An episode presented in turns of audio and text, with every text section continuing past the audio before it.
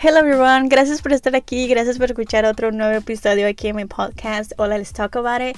Y bueno, hoy, bueno, en estos siguientes episodios que van a estar escuchando en el podcast va a ser dedicada a los dreamers, que yo también soy una dreamer, a los que estamos bajo DACA y voy a, traer diferentes personas para hablar sobre su experiencia con DACA, su travesía y un poco de su vida, de sus logros, de sus triunfos, um, de todo un poco, pero bueno, en esta ocasión tuve el placer de platicar con Wilmer Palacios, él nos va a contar un poco de su historia, espero que se inspiren con ella to Don't Give Up. Aquí vamos a estar.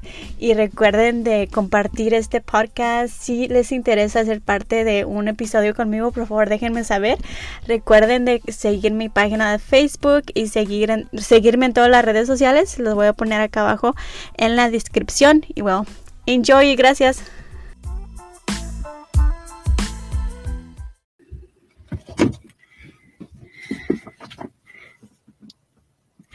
Hello everyone, gracias por acompañarme en esta ocasión. Estoy haciendo este episodio, es más episodios um, de mi podcast dedicado a los streamers, a los DACA, que yo también soy DACA. Y en esta ocasión pude conectar con Wilmer Palacios. Él también está bajo DACA y nos va a contar un poquito de su historia, que de lo poco que me contaste, Wilmer, I bet it was like un roller coaster de, para llegar a donde estás ahorita.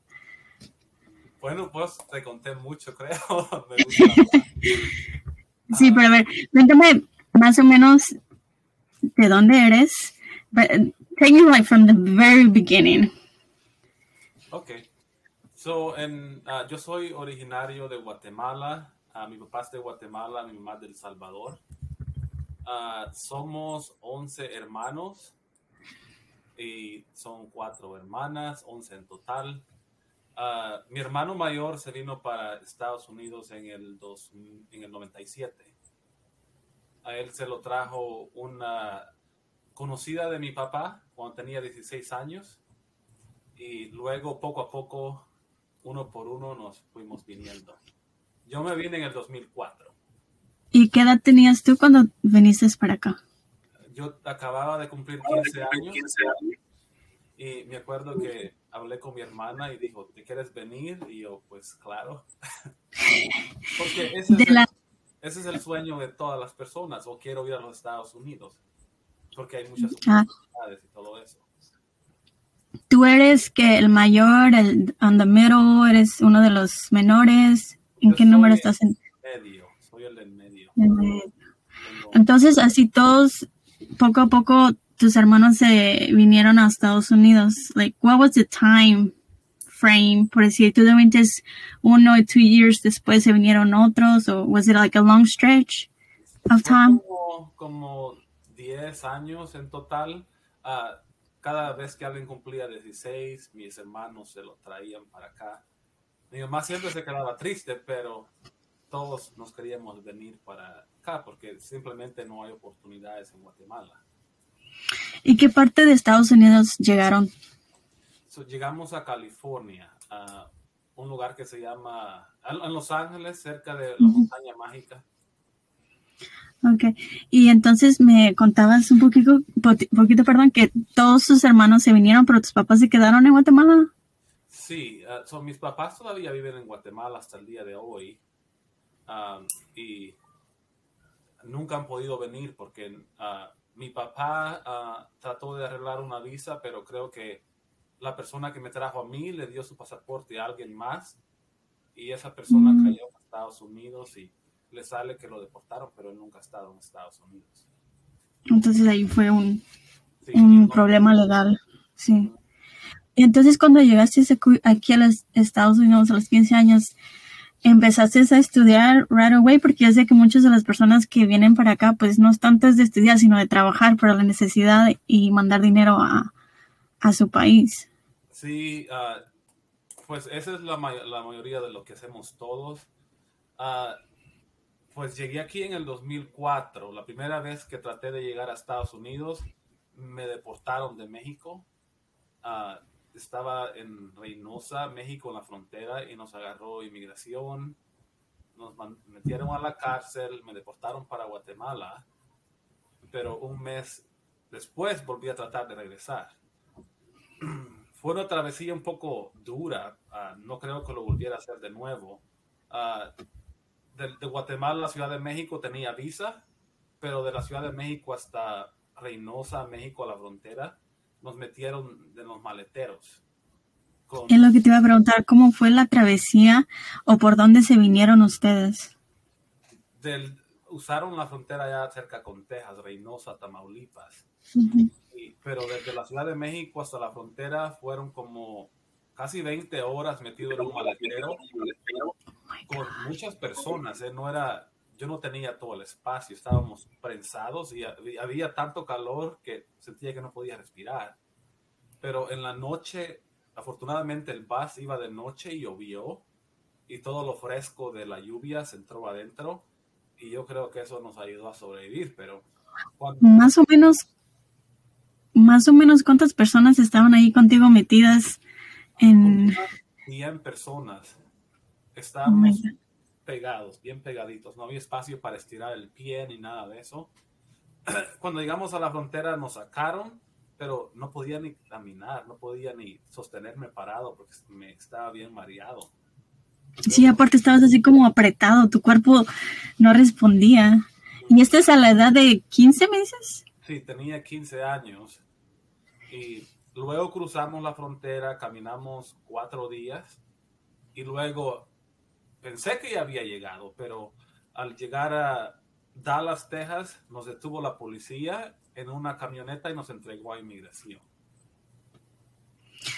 Pero me imagino que a los 15 años pasar por todo eso, o sea, mentalmente, ¿cómo te sentías? Eso, eras un niño, o sea, estabas, captabas lo que estaba pasando alrededor de ti, o sea, y además estaba, viajabas solo, ¿no tenías otro familiar que estaba viajando contigo? Sí, era, estaba yo solo, mi hermano estaban aquí, pero en el viaje era yo solo con las demás personas que venían, con los coyotes, sí. ¿Y no tenías miedo, no? O sea, ¿no sentías ansiedad? Porque, ay, no.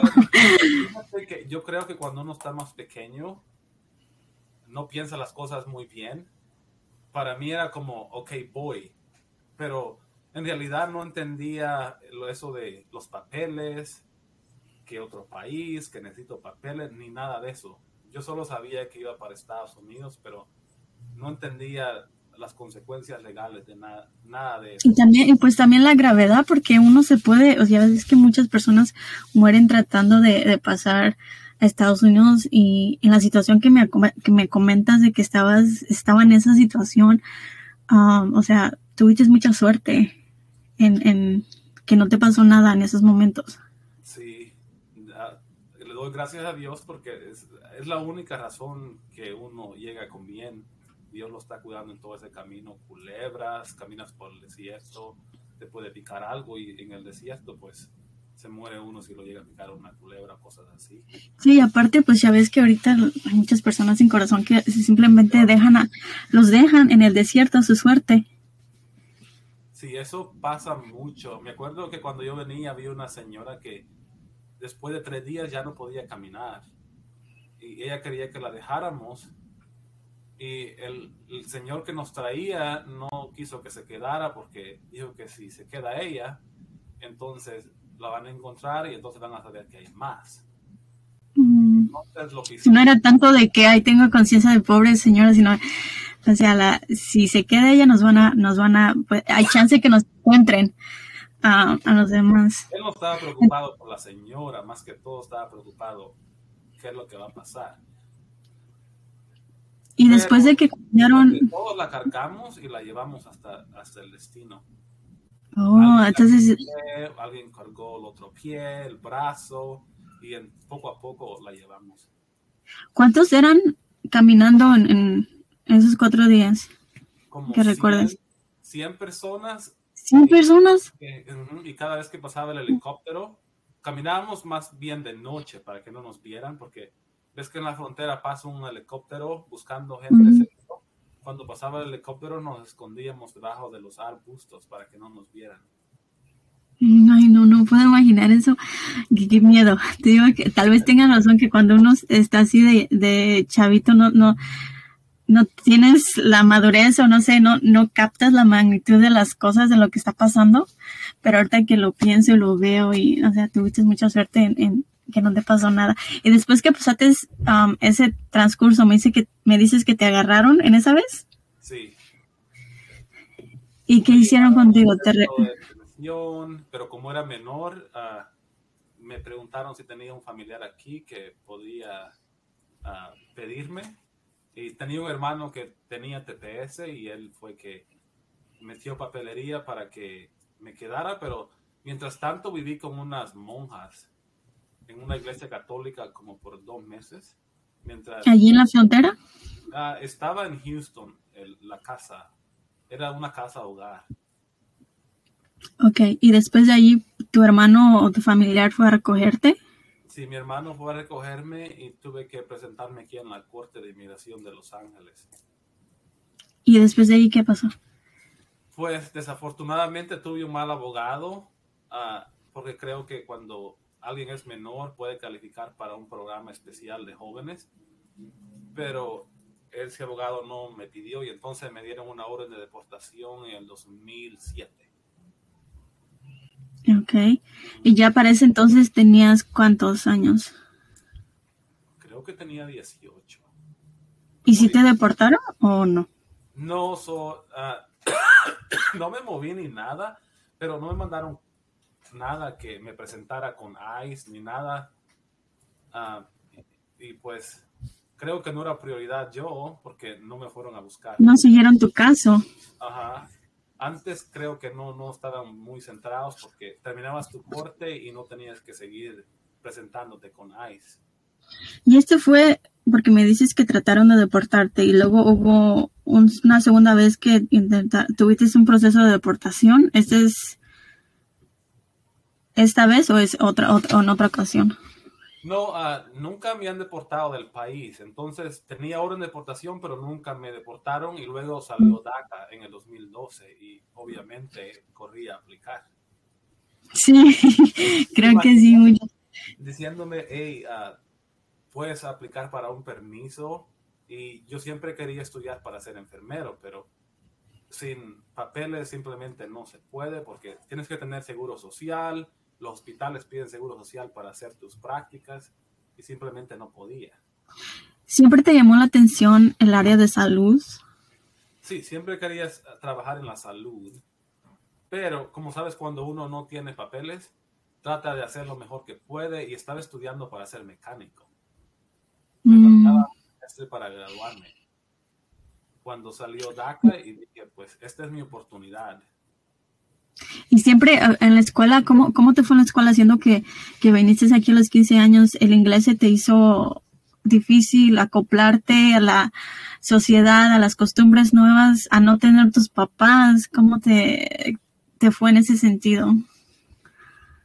Ah, pues fue difícil, pero fíjate que en Guatemala uno trabaja desde que está pequeño. Yo trabajaba en el campo con cuidando vacas, sembrando maíz, frijol desde que tenía cuatro años. Entonces trabajaba como 80, no, más de 40 horas a la semana mm. a la escuela, a la high school. y pues ya no sé qué iba a decir. El ritmo de, el ritmo de vida que llevabas allá, tal vez te, te ayudó a acoplarte un poco acá, porque pues sí.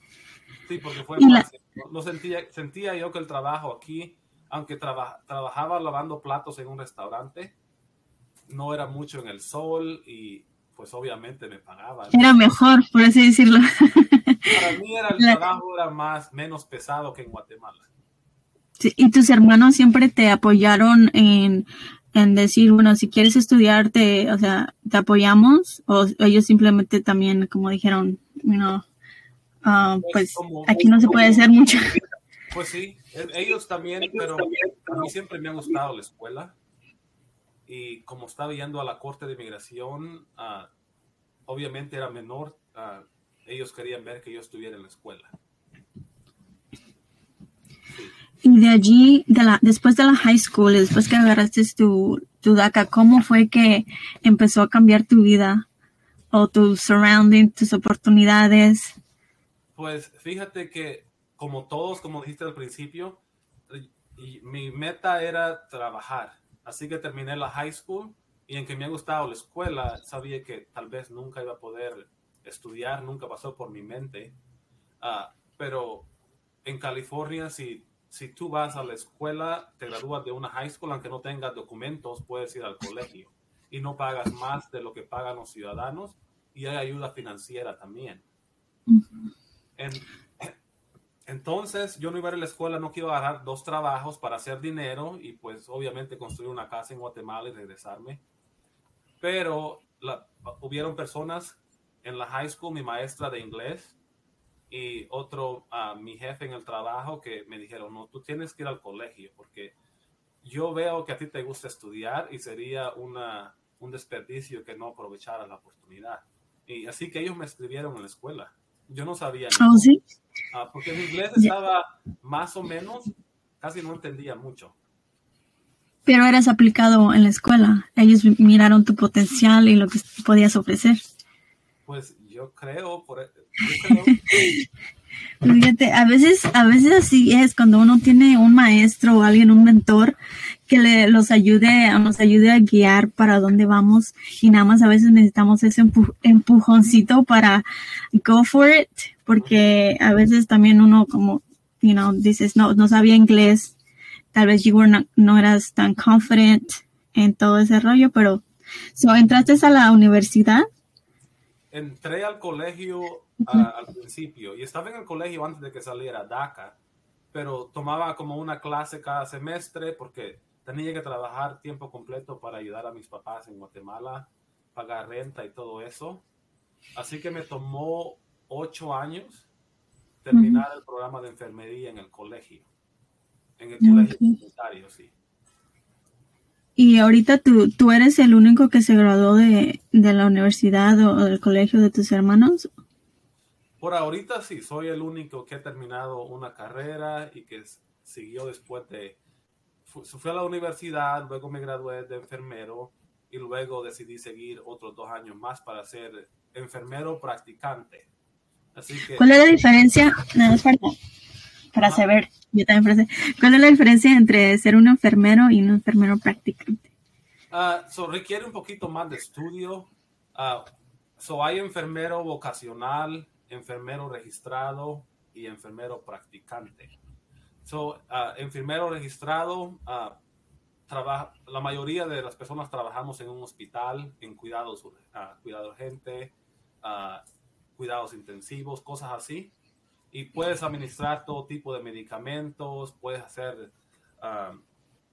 physical assessments y todo eso. Pero si eres enfermero practicante, Ah, puedes diagnosticar, puedes ordenar medicamentos y puedes tratar enfermedades como doctor. Tú ves Después de, um, también me llamó la atención que me que pusiste que después de 18 años pudiste volver a ver a tus papás. Y ah, aplicaste el año pasado por el Advance Pro.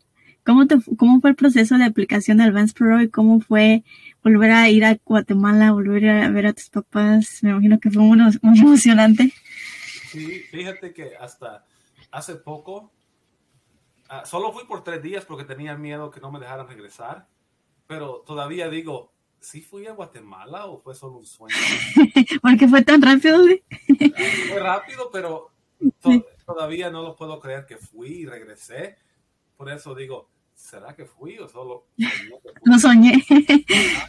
Ah, fíjate que desde que salió DACA en el 2012 pude haber hecho a Dance for All, pero como tengo esa orden de ah, los abogados siempre dicen, no puedes ir porque si sales no te van a dejar regresar. Entonces, nunca fui. Hasta el 2017 comencé a ver si podía ir, pero no, no encontraba casos de personas que habían ido antes y tenían orden de deportación, a ver cómo les fue. Mm. Pero um, encontré el grupo en Facebook, uh, Dreamers Together. Un día estaba en la casa y dije, ¿será que en Facebook hay gente que, algún grupo de gente que haya ido? Y busqué y encontré uno y desde entonces pude ver más ejemplos y pedí advance parole en el 2022 porque mi papá estaba enfermo, pero fíjate que me negaron. Me dije, ¿Y no sabes en qué base? ¿Ah? ¿No sabes por qué te negaron o a qué base se...? Sí, el oficial me dijo, tú no puedes ir porque si sales no vas a poder regresar porque tienes orden de mm. Y la abogada también dijo, tú no puedes ir porque si sales no vas a regresar. Pero yo le dije, ah, voy a tomar el riesgo, voy a ir, así que será que me puede llenar el papeleo. Me lo llenó y cuando fuimos a la, a la entrevista me negaron. Y ella me dijo, pues ya no trates porque te van a negar, pero yo dije, tanto tiempo estaba esperando, yo voy a seguir tratando. Si me lo niegan, pues ahí ellos, ¿verdad? Me aprobaron y pues fui por tres días nada más, pero... pero creo que te aprueban por cuánto tiempo, por porque he escuchado que algunos lo aprueban por like un cierto tiempo, casi que dos semanas, un mes, no sé, like te dan un time frame. Pues sí, fíjate que lo más raro es que los abogados no sé por qué ellos se limitan en pedir muy poco ha visto que a veces les piden dos semanas nada más, pero en la forma te pregunta por cuánto tiempo quieres ir. Así que yo lo que siempre he dicho es, pues voy a pedir todo lo que yo quiera y si pues ellos no me quieren dar todo, pues me van a dar por lo menos algo. Algo. pero a mí me dieron por seis meses uh, varias ¿Cómo sí? no solo una entrada, no que podía ir varias veces con el mismo permiso. O varias veces durante esos seis meses. Sí.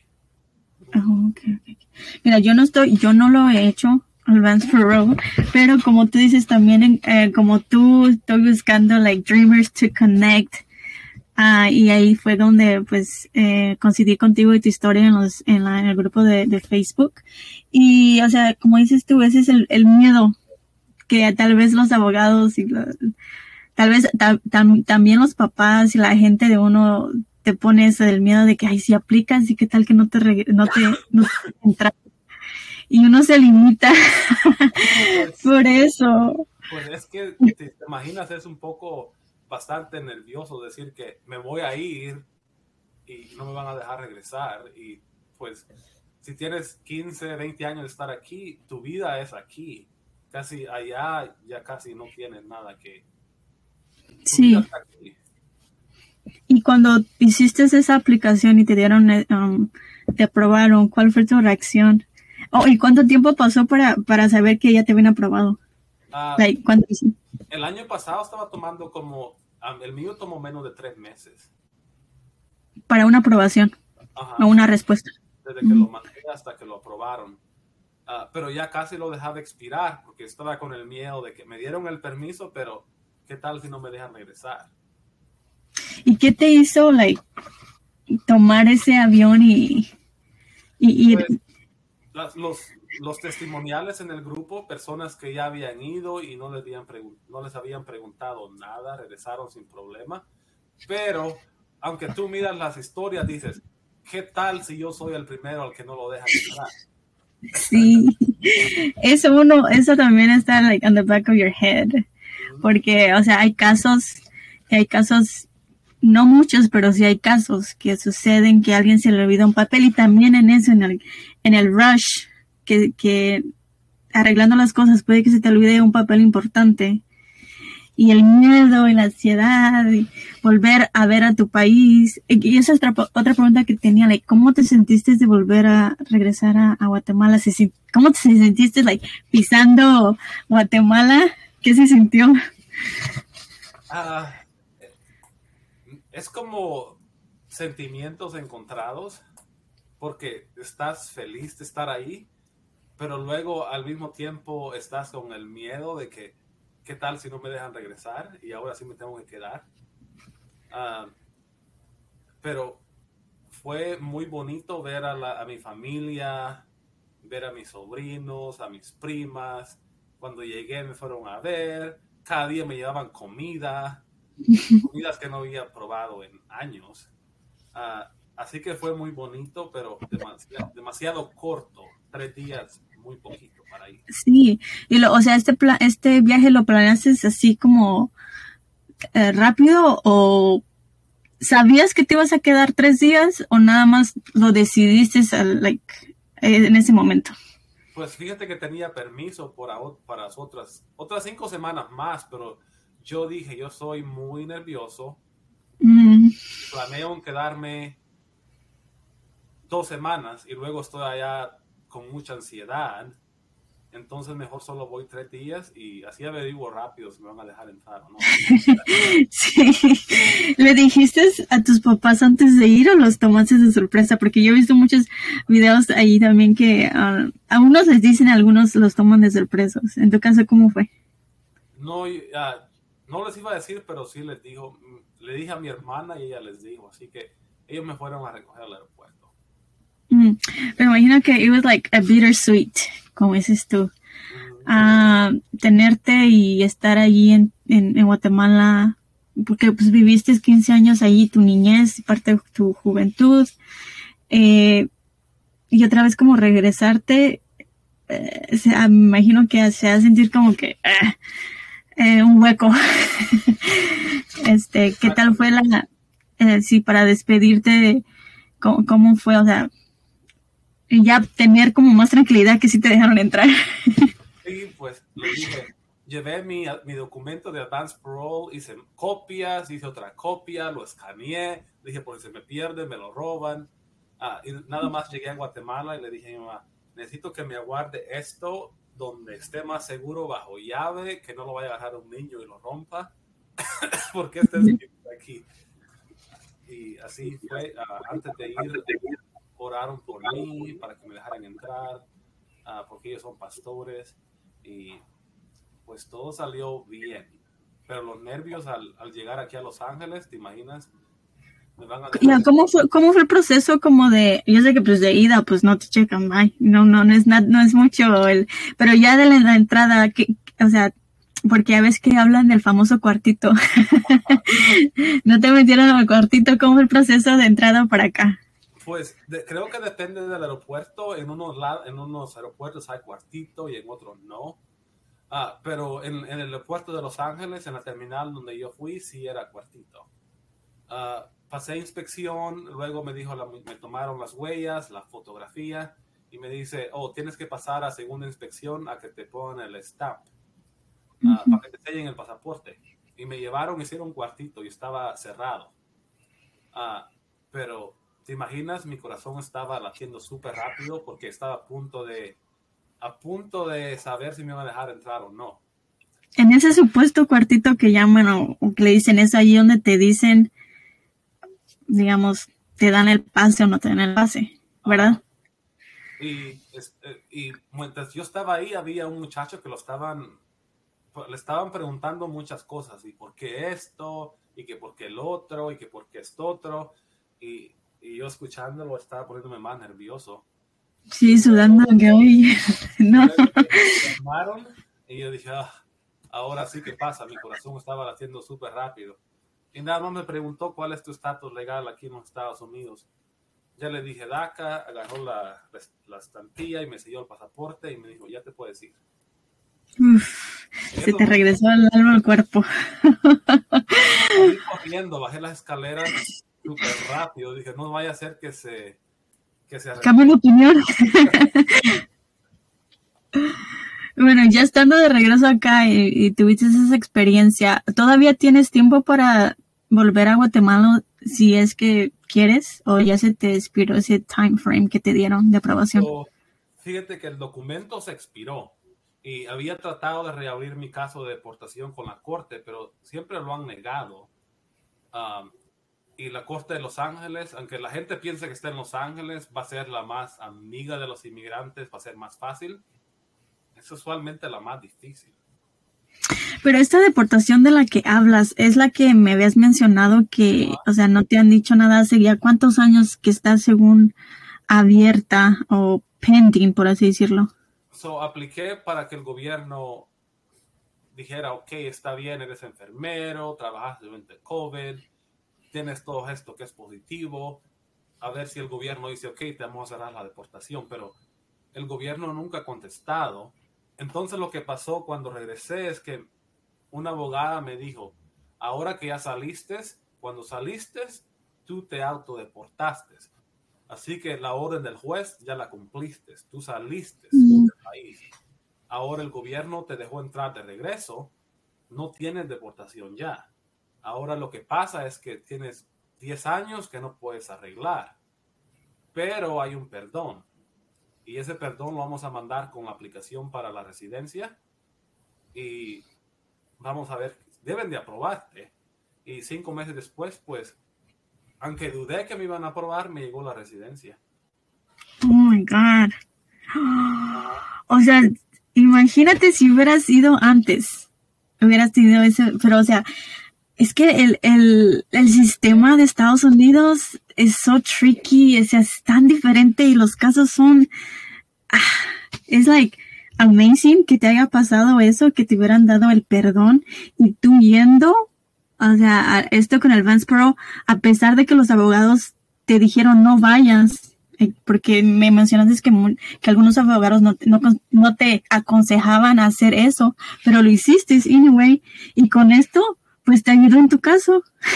wow. Pues si no hubiera salido, todavía no estuviera, no tuviera mi residencia.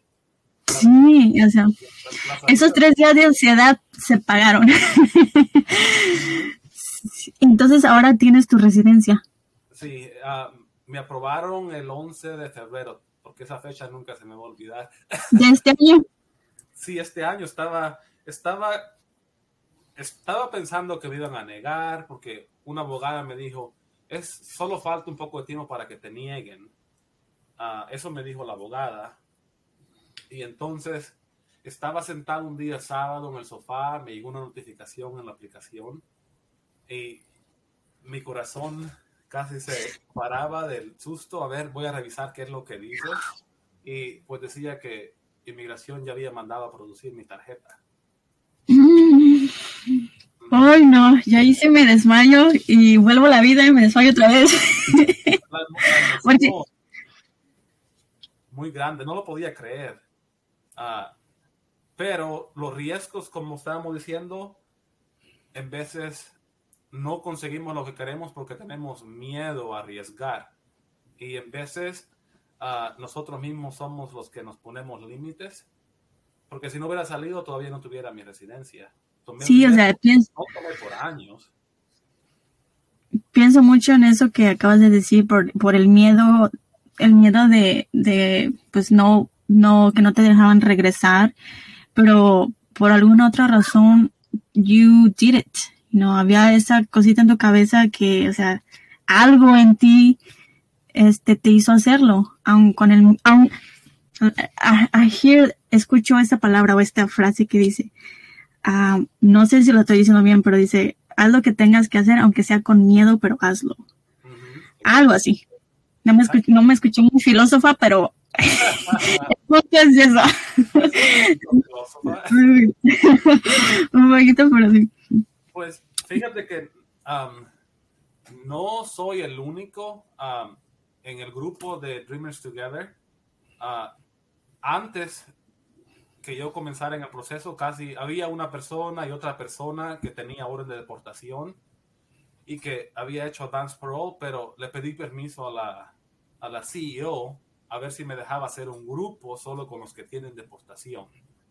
Y la realidad es muy triste porque fíjate que muchos de ellos vinieron mucho más jóvenes que yo. Yo llegué al país cuando tenía 15, pero hay unos que tenían dos años, tres años cuando sus papás los trajeron y los agarró inmigración y sus papás no lo llevaron a la corte y ahora tienen orden de deportación y no pueden arreglar la residencia.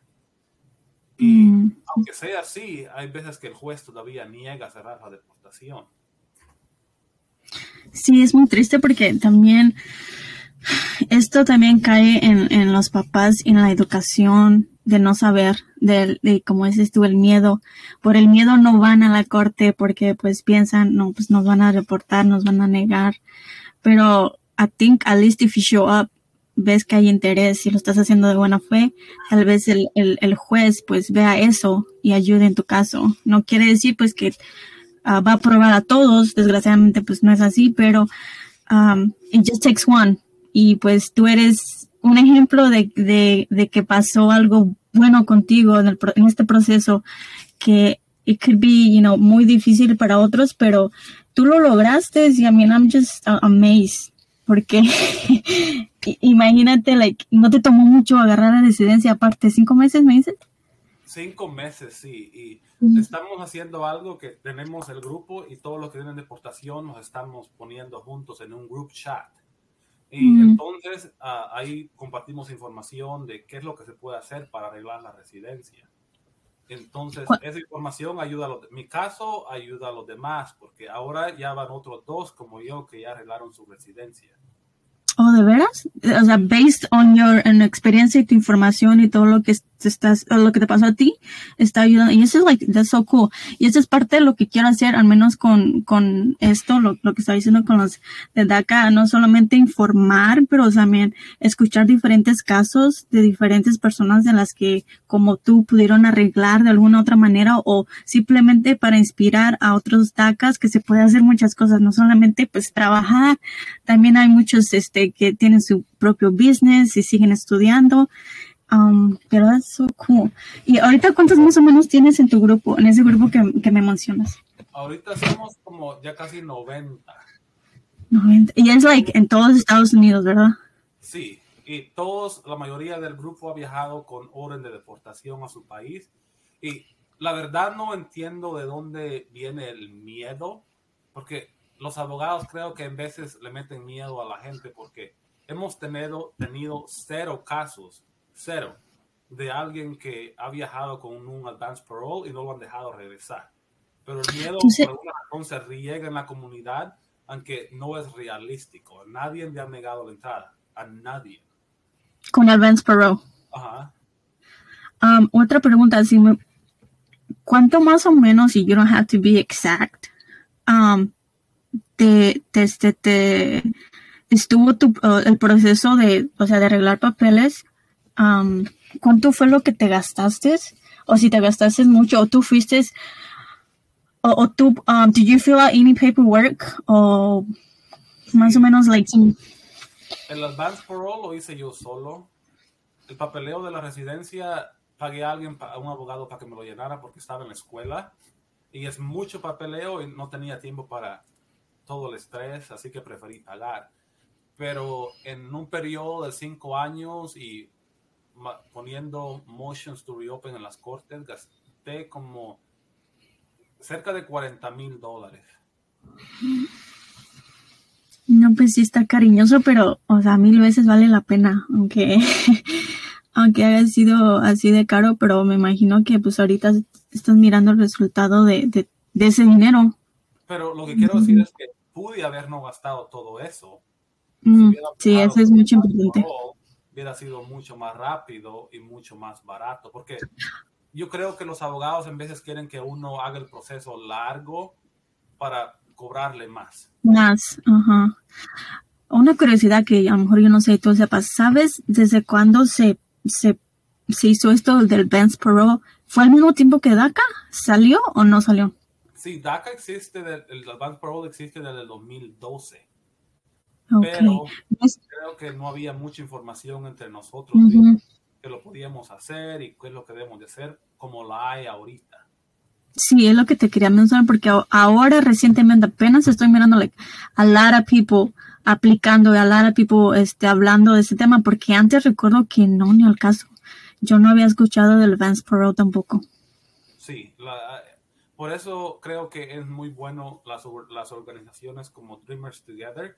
Creo que es la, la, más grande en cuestión de promover esta información y porque Dreamers Together no solo promueve que los Dreamers puedan llenar su propio papeleo y enseñándolos cómo hacerlo solo para que no tengan que pagar, pero también promueve que, hey, si hay una forma de arreglar, debe de salir y entrar, y aunque no haya forma de arreglar, debes de salir para ganar la entrada legal, porque en el futuro si puedes hacer ajuste, va a ser mucho más fácil. No tienes que salir del país. Sí, porque como dices tú, usando el Vance Pro, como dices tú, saliste porque eso fue la orden del juez, salir y entrar y tú lo hiciste. Entonces, creo que muchas personas no, no saben de esa opción del Vance Pro, pero um, es bueno que, que se mencione y también que visiten esta página, como dices tú, yo estoy también en ese grupo y dan mucha buena información e historias sobre DACA. Hicimos un live ahora no sé si lo viste, pero, pero era de uh, Dreamers viajando con orden de deportación y advance parole. Y oh. uh, entrevisté a dos, tres personas acerca de su caso y compartimos información acerca del proceso. Pero la meta es ayudar a otros a que hagan lo mismo. Si tienen miedo, darles el empujoncito y decirles todo va a estar bien, deberías de hacerlo. Porque a veces los abogados son los que te dicen que no lo hagas. Y tú pones a pensar y dices, él ha Pues es un abogado. Así que si es abogado, le voy a creer, pero hay mayoría de abogados que no están bien informados también. Sí, y recuerdo que cuando empezó con lo, empezamos con lo de DACA, pues había una cuota que se, y es was pretty high, o sea, aparte de, de, de, de, de lo que tienes que pagar para la aplicación, los abogados te cobran, te cobraban este, y ahorita, la verdad que cuando empezaron, ay, cuánto, mira, yo cuando hice mi proceso de DACA con un abogado, quiero decir que maybe $800 Just for the application. Un poco Yo sí. pagué, fue alguna organización y pagué 150 por el primero y por el segundo, desde el segundo ya lo hice yo solo. Solo copié lo que puso el abogado la primera vez. Sí, es lo que no, ay, I wish I would have known. Pero como es este uno va con un abogado con la confianza de que es un abogado y sabe de las leyes y sabe del proceso de, DACA y los papeles que necesitan, pero a veces están como uno, we just go with the flow, no sabemos, you know, mucho, pero confiamos en que ellos sí son porque son abogados. Sí, y, y incluso si te pones a pensar en nuestra comunidad, hay personas que piensan que si lleno el papeleo con el abogado me lo van a aprobar más rápido. Uh -huh. no está ahí viendo, oh, miren, este lo llenó un abogado, lo voy a aprobar más rápido. Es simplemente una forma. Entonces, como no tienen, no, no es que le quiero, no les, no es que le quiero quitar el crédito, pero la credibilidad o ver el sello de un abogado no necesariamente te va a ayudar a aprobación del caso. right? Muchas personas en nuestra comunidad piensan eso, pero así no es como funcionan las cosas.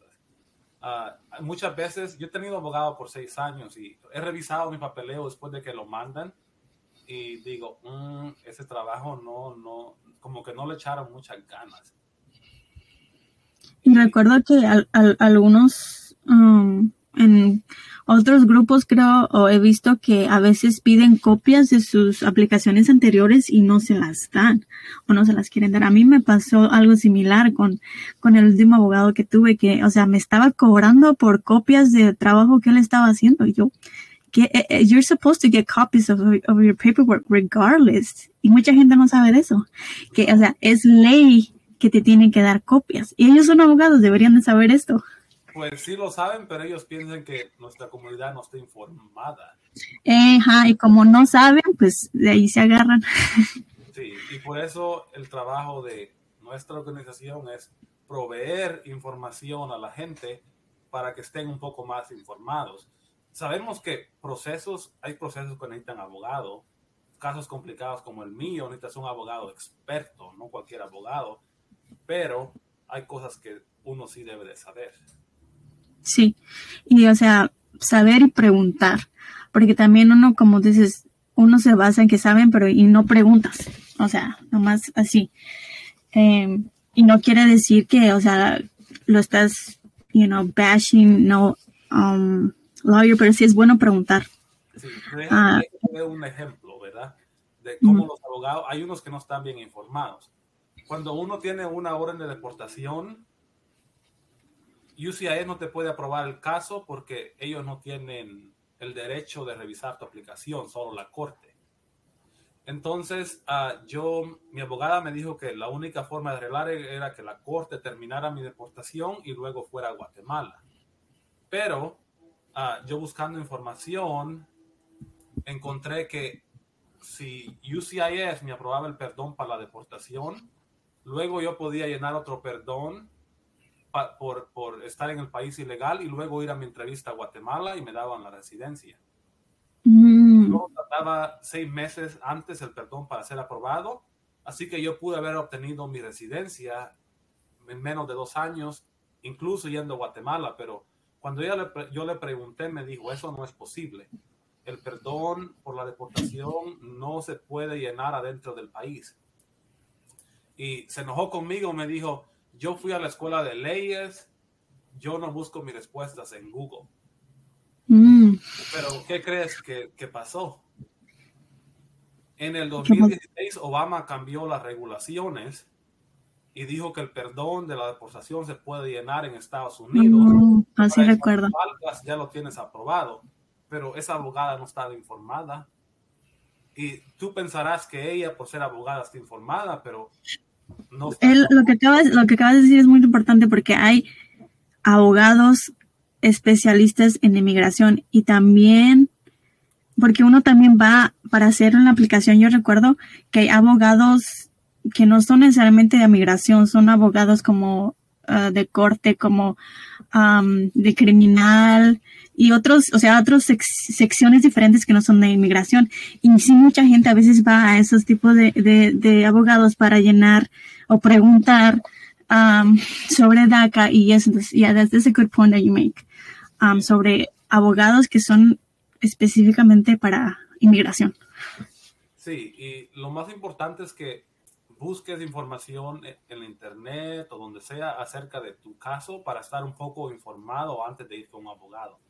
Para, porque así puedes saber si te están mintiendo o te están diciendo mentiras para que no estés muy ignorante acerca de tu caso.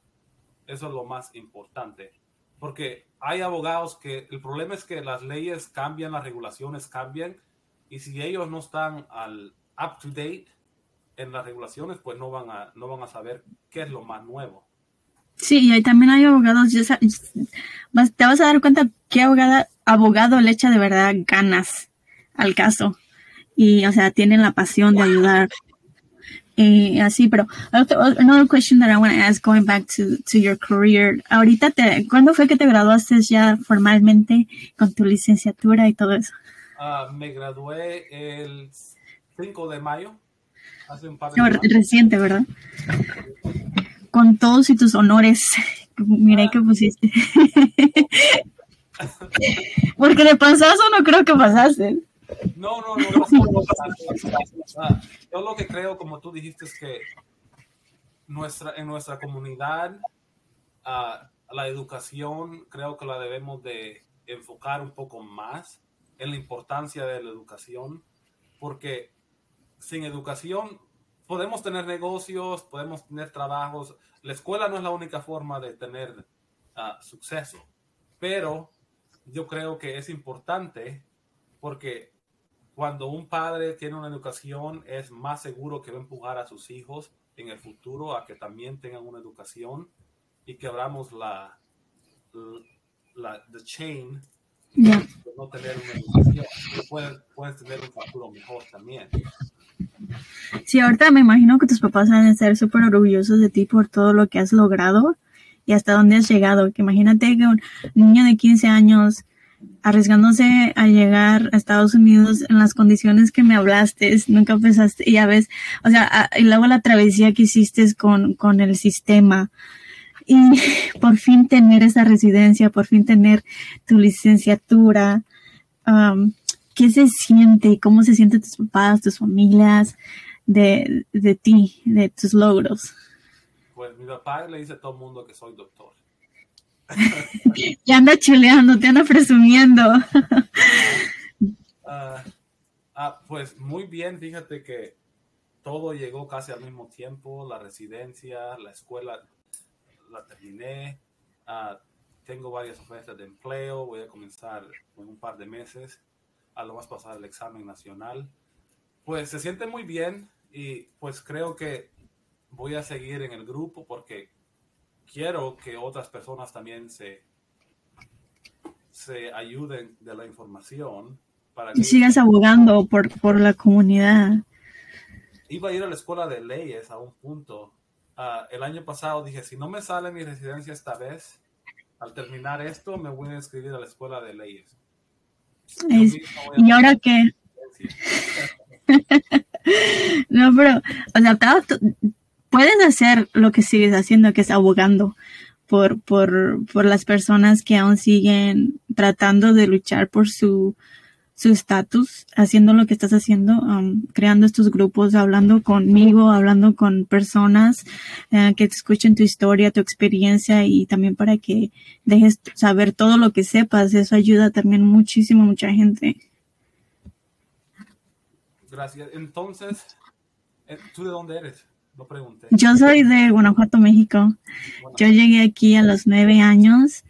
Eh, Carolina del Sur, estoy muy lejos, todavía en los estados del sur. Ahorita estamos, tenemos muchos más restrictions para licenciaturas, estudios de DACA aquí en este estado. Todavía está muy, no está tan muy avanzado como en otros estados, pienso y siento yo. Pero poco a poco creo que estamos abriendo un poco más de camino, más la mente, más la educación de las personas, porque sí es, es como educarlas mucho. También a la gente americana de dejarles saber lo que es DACA, lo que significa ser DACA. Y porque muchas personas no saben qué significa DACA. Ya llevamos como más de 10 años en este rollo. Pero... ¿Por qué no son ciudadanos? ¿Por qué no aplicaron? ¿No te? Sí. ¿O piensan sí, que es... Significa que el gobierno paga la escuela? Sí, es este, o tener beneficios extra que, que no. Sí, es, es este, otra cosa que, y no, y, todo este rollo ahora, o que está pasando, no sé si, si sepas del, lo de Florida, está cerca, mm, que acabaron de aplicar una ley de muchas, pues están afectando muchas personas en ese estado ahorita de, la ley que, acaban de aprobar para los indocumentados es algo triste, sí. Pero bueno. Um, Florida siempre ha sido un, estado no muy. Muy republicano. Hasta para los Dreamers había. había sí. Pero lo único que yo creo que es difícil es que Florida es mucha de nuestra gente, muchos latinos, y veo que ellos también apoyan este tipo de iniciativas, que es muy triste, en contra de su propia comunidad. Sí, son como muchos de um, latinoamericanos. Um, imagínate ya que pues allá en Florida es mucho trabajo de agricultura, que la mayoría pues los hispanos trabajan en esos sectores. Uh, pero sí, súper triste. También tengo unas, unas chavas, unas, unas chavas que, que conecté con ellas eh, son de Florida, de hecho voy a hablar con ellas este, ya soon, para que me den una perspectiva de cómo se está viviendo este, esa ley allá ahorita. y también ellos, ellas trabajan con la comunidad y para informar de lo que se tiene que hacer, qué significa la ley, cómo se pueden proteger, por así decirlo, si dado caso los para un policía, o sea, pero esperemos que esa ley se bloquee, porque pues, yo creo que se va a bloquear. Nunca ninguna ley de esas. Arizona hizo lo mismo, no entró en vigencia. Ah, Porque tú, tú, tú este, estás en California ahora, ¿verdad? Sí. Oh, sí. Okay. Siempre he estado aquí.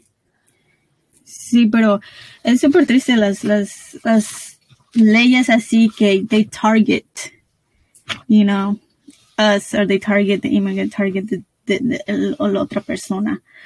Pero bueno, este Wilmer, fue un placer hablar contigo, este, contar un poco de tu historia. O sea, todavía no me sorprendí de la residencia del pasó tan rápido como te digo que este it's amazing that sí super un traste legal tú sí ay, lo estoy pensando really hard porque si yo tengo Ah, de hecho, tengo, me queda poca familia en México.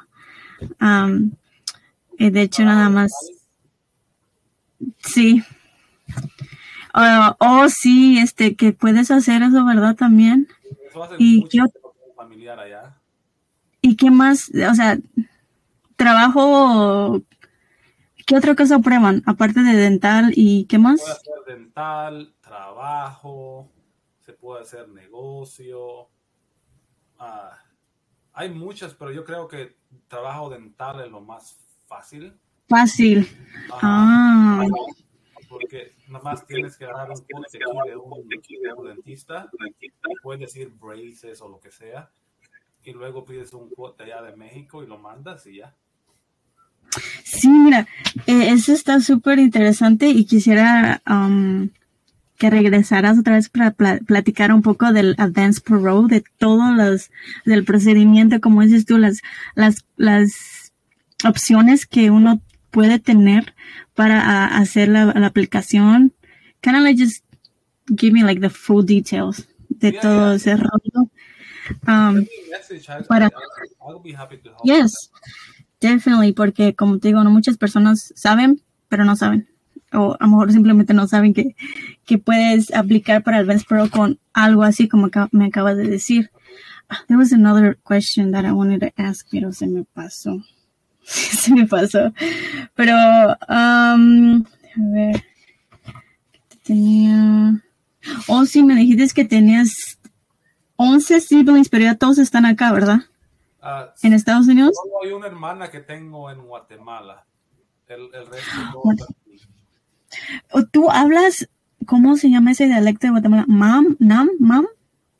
No, uh, no hablo. Uh, vivo cerca de El Salvador, para esa parte del país no hay casi dialecto. ¿Pero no hablan, o tu familia no habla ningún dialecto? No.